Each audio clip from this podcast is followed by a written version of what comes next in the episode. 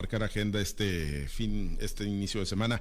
Bueno, hay un tema en la semana pasada, surgió acá en la región centro-norte del estado de Sinaloa, en la comunidad de Cortines número 3, un hecho pues de altísimo impacto, ¿no? Y de gran trascendencia y que pues además de, lo lamentable y trágico que, que, resulta, pues nos debe dejar mucho para la reflexión, no debe ser una muerte más, una jovencita que grabando un video de estos de TikTok, esta eh, plataforma social, esta red social tan popular entre los jóvenes, pues tenía un arma o había un arma en el domicilio donde estaba grabando este TikTok, sus padres la tenían, ella estaba en casa de sus abuelos, tuvo acceso al arma, uno de estos muchos retos, muchos de ellos verdaderamente pues infames, pero pues que son replicados por, por los jóvenes y bueno, pues el arma estaba cargada, termina disparándose y termina perdiendo la vida. Jorge Luis, pues dos cosas, dos temas, ¿no? El armamentismo todavía, eh, la irresponsabilidad con la que pues muchas personas pues todavía tienen armas de fuego eh, de uso exclusivo del ejército. Esa arma estaba dada de baja del ejército, de acuerdo a lo que dijo la fiscal Sara Bruna Quiñones. Y, y bueno, pues que la dejen y aparte tengan acceso los menores a ellas. Y pues el uso de las redes sociales, Jorge Luis, el consumo, el no saber qué están consumiendo nuestros hijos, nuestras hijas, los muchachos en redes sociales, la falta de su supervisión, un, hecho que no debe ser, considero Jorge Luis, uno más, ¿no? Y que no debe quedar nada más para, para el anecdotario y no nada más en los lamentos, ¿no? Tras la tragedia que ocurrió ahí en la zona de Cortinas número 3. Bueno, por eso, pues aparte de que el calificativo de lamentable se queda, yo creo, demasiado corto, me parece benigno decir que es un hecho lamentable. Yo creo que aquí inciden una serie de factores.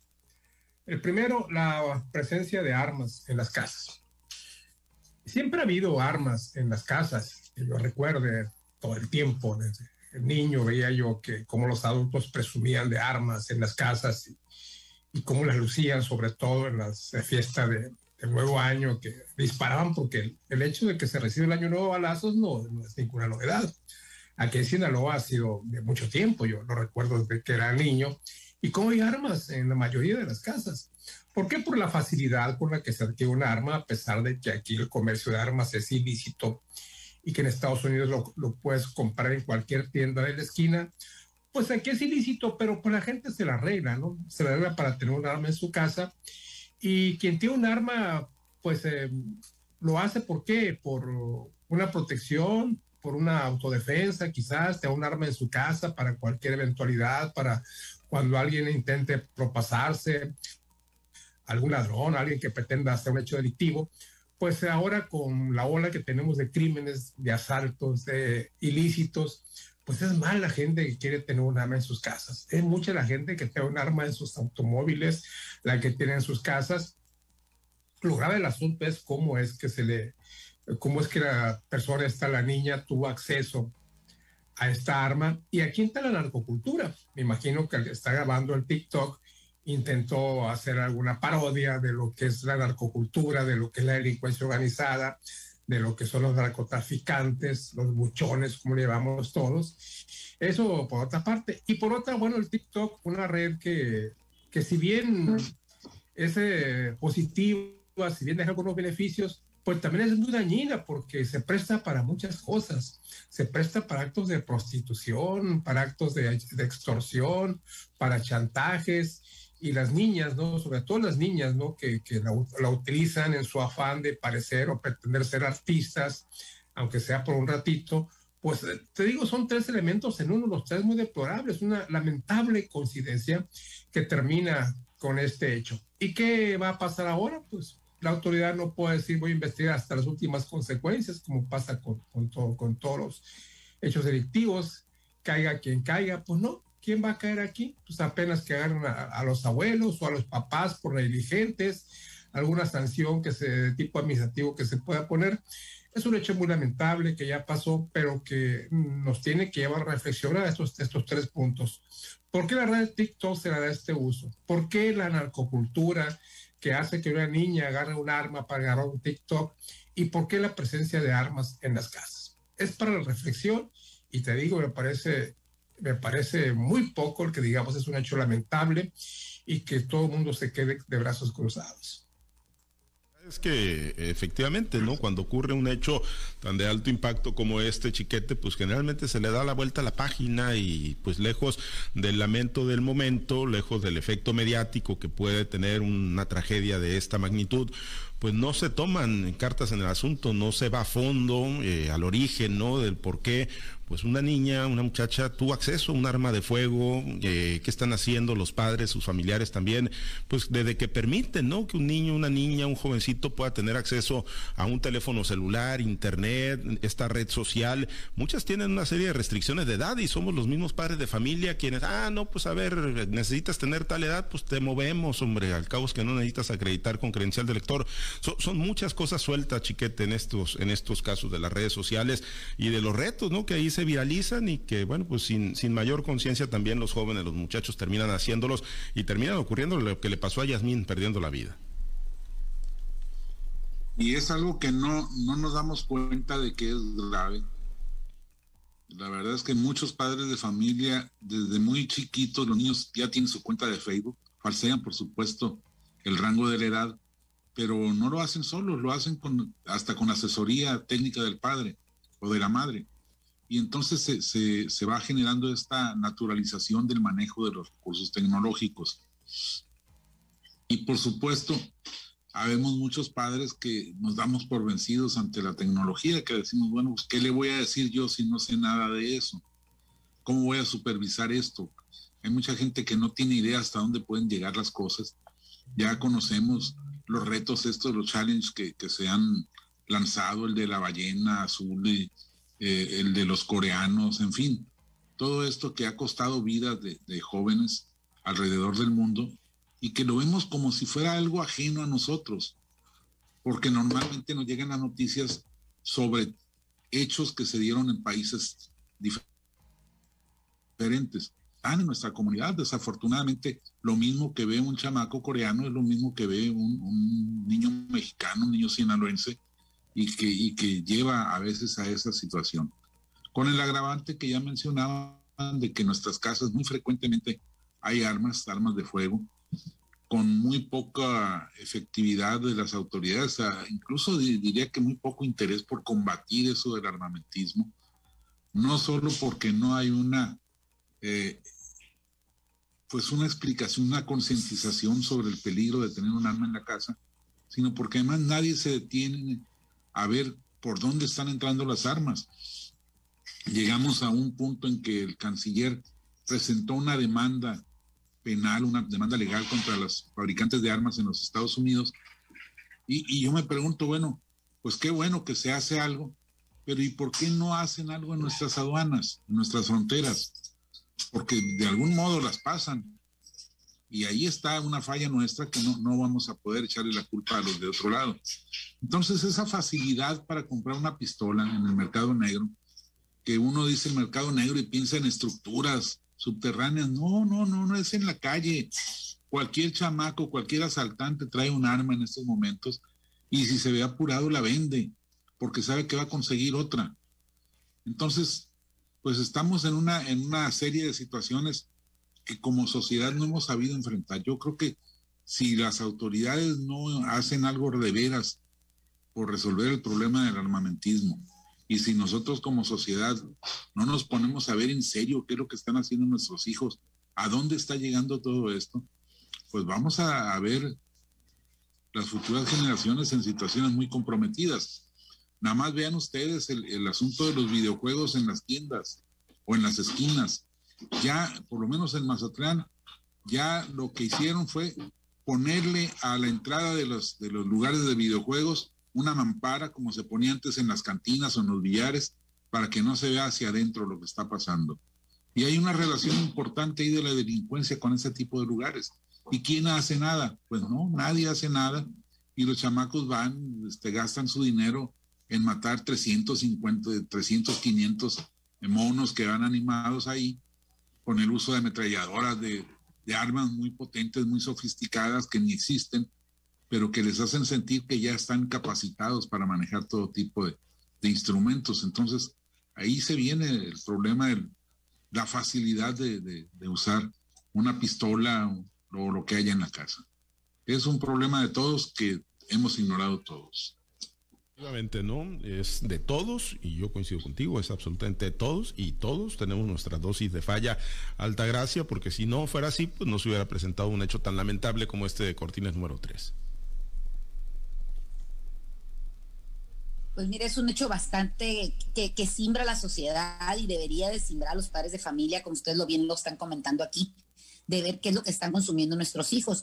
Aparentemente, el que tú tengas un teléfono celular o una computadora con acceso a Internet donde puedas estar conectado con el mundo, puedes estar conectado con todo tipo de mundo, con el mundo de la educación, con el, como ahorita en este tiempo de la pandemia, también con el mundo de la diversión y también con el bajo mundo. Entonces tenemos que tener mucho cuidado, como aquí se, se ha dicho, hay filtros para los equipos electrónicos para que los niños de, ciertas edades no puedan accesar a varios a varios lugares, pero si nosotros como padres fallamos, y nos relajamos, si no estamos haciendo verdaderamente nuestra función de supervisión y, y estar pendientes y sobre todo que nos involucremos, no utilizar la frase tan conocida que se escucha todos los días, ay, no, yo no la entiendo, ay, no, a mí no me interesa, ay, no, yo no entro a esa red. Entonces, sí deberíamos de preocuparnos y ocuparnos en atender lo que están viendo nuestros hijos, qué les está llegando a través de los, de los equipos electrónicos que tienen en nuestras casas y también de esos equipos electrónicos a los que tienen acceso cuando salen de nuestras casas. Es muy común que ahorita a un niño se le regale un celular o que se le regale un iPad con acceso a Internet o una, una pantalla y, definitivamente porque lo ocupan para la escuela, pero nosotros como padres no debemos abandonar la función de supervisión, de regular lo que nuestros hijos están viendo cuando no tienen una madurez todavía para eh, atender y entender lo que está pasando en el mundo exterior. También es muy común que nosotros como adultos también estemos en este, eh, enganchados con ese tipo de redes, enganchados con otras, al igual que estemos siempre dependiendo del teléfono celular o del acceso a Internet para poder hacer nuestra vida. ¿Cuántos accidentes ha costado ya el que las personas vayan chateando por, por el teléfono, y que vayan atendiendo las redes sociales o el que vayan atendiendo los mensajes que les envían a través del dispositivo electrónico y vemos accidentes verdaderamente brutales o verdaderamente que no entendemos cómo pudo haber pasado en una ciudad, en una calle, a veces que ni, tiene acceso a, a velocidades altas y vemos accidentes fatales dentro de las ciudades por las carreteras todos los días y siempre se le atribuye a una causa que no se comprende y es nada más y nada menos que el uso de, estos dispositivos móviles este, en, lugares y en horas y en, actividades que no deberían de, de, atenderse, ¿no? Ha habido mucha merma en los trabajos, ha habido mucha este, pérdida de vidas humanas a causa de un mal uso de estos equipos. Ahora, lo que también queda exhibido es la corrupción, es la incapacidad que tienen nuestras autoridades, no para detener los accidentes o no para detener este tipo de cosas que están pasando a través de las redes sociales, para que las personas tengan acceso a armas que han sido del ejército y sobre todo que han, han sido dadas de baja y que por alguna extraña razón llegan al domicilio más inesperado de, de la sociedad. Entonces ahí es donde digo yo, qué pasa. Y no es una arma que hubieran tenido las policías civiles, o en este caso las, las estatales o las municipales. Estamos hablando de un arma que es, estuvo eh, registrada en el ejército. Entonces, que haya sido dada de baja quiere decir que ya queda a disposición del mercado y esa arma la puede usar o la puede adquirir cualquier de ciudadano común. Ahí me parece que debe de, investigarse, no echarle la culpa por el accidente que tuvo la niña y que la muchachita esta y que, perdió desgraciadamente la vida, sino por qué este relajamiento eh, en nuestras instituciones, una institución como el ejército que debería ser eh, la que más normas tiene y más ahorita en este momento que es cuando el ejército tiene en sus manos tantas otras actividades y que quizá esto es una falla de lo que verdaderamente es su, su obligación o son sus funciones y que a lo mejor está relajado haciendo otras labores que no le corresponden. Ahora también lo que me parece muy grave y que yo no sé si la verdad fue cierto o no, pero que frente a que este accidente ocurrió frente a los padres, frente a la abuela y a la madre, entonces, ¿cómo es posible que nosotros como, como seres humanos, como padres, como personas adultas, permitamos que nuestros hijos tengan un arma en la mano? Ahí es donde entra la reflexión y también este, el, el, pensar que como sociedad creo que estamos fallando y fallando muy gravemente. No es cosa de las autoridades nada más, no es cosa de, de, de, que, de las redes sociales. Es, es, como bien lo han comentado aquí mis compañeros, que como padres de familia y como sociedad también estamos perdiendo la dirección, los valores, ese, esa preocupación para que nuestros jóvenes no consuman ese tipo de, de, información que no les deja nada bueno. Ahorita es muy común ver en las redes sociales ese, según ese dinero fácil que te puede llegar a través de una acción como esta, de un video que se puede hacer viral y entonces te venden la idea de que tú vas a ser exitoso, vas a tener dinero y vas a utilizar todas las, eh, eh, consumir todo lo que, lo que este mundo está produciendo, pero realmente lo único que están consumiendo es basura y no a todos, no a todos se les llega tan fácil el éxito, el dinero, la abundancia y sobre todo el reconocimiento. Creo que hacen falta muchas más cosas y sobre todo hace falta trabajar más hacia adentro de las familias. Sí, la realidad falta mucho, mucho trabajo. No pueden quedar tan sueltos estos eh, espectros, ¿no? De las redes sociales con todo y la popularidad y la utilidad que ciertamente tienen, pero no pueden estar bajo, eh, sin regulación, sin supervisión de los padres de familia, con los menores, ¿no? Y con los jóvenes. Bueno, eh, en los minutos que nos quedan, Jorge Luis, pues en un escenario de más de 6.400 casos activos todavía en el estado de Sinaloa, pues van para adelante las clases presenciales. Hoy niños, niñas, maestros y personal académico a las aulas en todo el estado de Sinaloa. Y hoy todo el mundo, todo el mundo regresó a clases. Ahí anunció la Universidad Autónoma de Sinaloa su regreso a clases. Luego se unió COBAES, otras universidades. Y bueno, finalmente el jueves de la semana pasada el gobernador Rubén Rocha pues ya dio el banderazo, ¿no? Luz verde al inicio a clases presenciales porque pues el rezago es bastante lamentable y tiene razón Roche y el presidente López Obrador. Si nos vamos a hacer un análisis objetivo de la situación, vamos a llegar a una conclusión aterradora en el sentido de que han sido dos años lamentablemente perdidos por causa de la pandemia. Dos años que, con algunas excepciones, algunas escuelas privadas fueron tirados al cesto de la basura y que sin embargo se les acreditó a los, a los niños, a los jóvenes con una calificación aprobatoria pues es una decisión difícil, pero pues yo creo que ya se había pensado en, en, volver a clases después de las vacaciones de Semana Mayor, pero después de Semana Mayor pues ya queda que uno, mes y medio de clases, cuando mucho, pues ya vienen las vacaciones largas y bueno, eh, si, va, si va a perder lamentablemente este semestre también.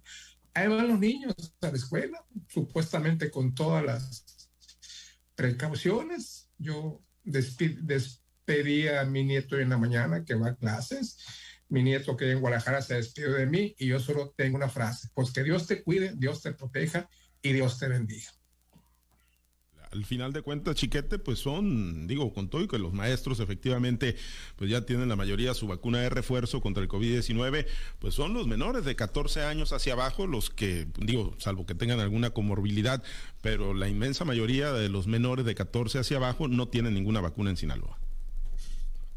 No, y no hay perspectiva de que la tengan porque la, la posición del gobierno federal es que no, no se debe vacunar a los niños entre 5 y 12 años, supuestamente porque no hay ninguna evidencia científica de que sea útil. La verdad es que esto está ocurriendo incluso en, Perú, un país tecnológica, económica y socialmente más atrasado que nosotros, pues ellos están ya protegiendo a sus niños, ellos también vuelven a clases pero lo están haciendo con la certeza de que los están protegiendo con la vacuna. Y aquí no, aquí la decisión es que no, no, no me explico yo esa actitud, pero bueno, tampoco me expliqué cómo no nos explicamos los mexicanos la actitud en contra primero de la sana distancia, abrácense, dijo el presidente, no pasa nada. Luego contra la, el cubrebocas y en buena medida contra las vacunas hasta que se convencieron de que era la única salida que les quedaba. Y, y pues desgraciadamente así están. Eh, no solo es lo de las clases, que sí tiene esa justificación de, rescatarlo, lo que está perdido en materia educativa, sino también el resto de las actividades. Ya la visita del, secretario de Turismo aquí a Mazatlán, pues sirvió única y exclusivamente para decirnos que sí van a tener carnaval, que sí va a haber carnaval, que eh, la pandemia ya está bajando, que al señor secretario le dio COVID, pero le dio muy poquito, entonces no hay problema para todos los demás. Como si todo el mundo reaccionara igual.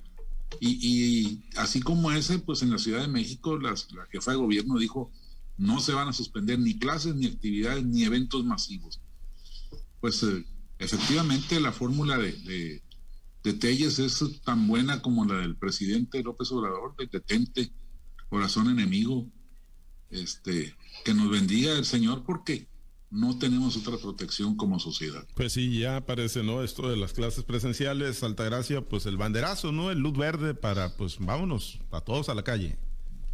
Pues sí, lo que pasa es que hay situaciones que deben de hacerse por obligación y otras por simplemente cumplir capricho, ¿no? Yo entiendo que el regresar a clases es una necesidad, una urgencia, porque sí, el bache educativo es muy grande con estos ya casi dos años de, que los muchachos no van a la escuela, ¿no? Entonces la, calidad en la educación, si sabemos que presencial es deficiente, ahora a distancia, cuando, donde tienen que intervenir muchas otras cosas como los equipos, como la red de internet, como la supervisión de los padres, eh, la atención que le brindan los maestros. Entonces me parece que puede ser una causa justificada el que regresen a clases, ¿no? Si simplemente es lo único que faltaba que se hiciera, porque en todos lados ya hay gente Ahora, este, siempre se ha dicho por qué en todos lados hay gente y con las cosas que verdaderamente son importantes como la educación había tanta restricción. Quizá es por la falta de vacunación, pero tenemos que entender que, pues, si, si eh, a este gobierno le falta atención, le falta dirección, le falta de veras una preocupación eh, pues hay que tenerla por parte de la familia. Creo que lo que dice Jorge Luis, lo que le reitera Francisco, pues es muy bueno, pero hay que tratar de, acompañar a nuestros hijos con un poquito más, con esa conciencia, que tengan esa madurez, que tengan ese cuidado de seguir las medidas de sana distancia, que usen el cubrebocas, que usen el gel, que eviten lo más posible estar este, en reunioncitas de, ya ves que los niños se abrazan, se, se empujan, siempre están jugando eh, juntos, entonces hay que tratar de, decirle a nuestros hijos que por favor tengan ese cuidado. Quizás es mucho pedirle a unos niños de seis años, quizás que nunca han ido a la escuela, o niños que vienen desde del kinder y que ya están en segundo año de primaria y que pues nunca han tenido esa interacción con los con sus compañeros de clase, pedirles este tipo de cosas, pero sí que, que por lo menos dentro de nuestras casas exista siempre eh, fomentar la cultura de, del, del no contagio, ¿no? Pues si a las autoridades pues no les cae el 20 todavía después de más de 300 mil muertos,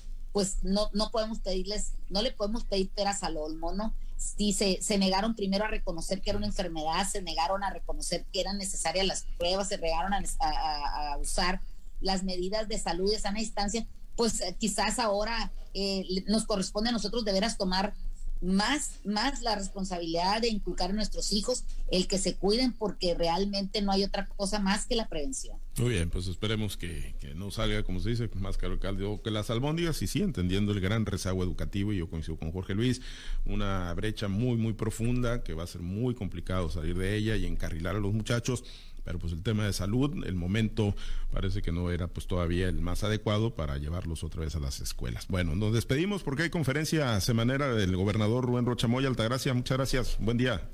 Pendientes de la semanera y nos escuchamos mañana. Gracias. Excelente inicio de semana, Jorge Luis. Sí, que tengan todos muy buena semana. Gracias, chiquete. Estamos pendientes, estamos pendientes de los charros. Sí, sí, sí, pues digo, yo pensé que no iban a ganar ni uno, pero bueno, ya ayer, ahí el brazo de Wilmer Ríos, juegazo que, que tiró, y, pues ahí sacaron el juego contra Colombia, ¿no? Pero pues contra los. No, no, no, pues que Colombia vive invicto. Sí. No pues, lo de los precios, ah, no bueno, los ya 2-0 invicto. Ah, bueno, bueno, está bien. Esperemos que, que, sea buena racha y que ahí empiece pues el, el, resurgimiento de los charros en la Serie del Caribe. Gracias, chiquete, excelente, excelente inicio de semana. Buen día, saludos para todos. Gracias a los compañeros operadores en las diferentes plazas de Grupo Chávez Radio. Se queda en la Mazorca a través de las superestaciones en red estatal. Hay buena música para usted en la plataforma de Altavoz TV Digital en nuestra fanpage, La Semanera del Gobernador Rubén Rocha Moya. Gracias Alberto Armenta por su apoyo en la producción y transmisión de Altavoz TV Digital. Soy Pablo César Espinosa. Le deseo a usted que tenga un excelente y muy productivo día. Usted ha escuchado Altavoz en Red Sinaloa con Pablo César Espinosa. El noticiero de Grupo Chávez Radio.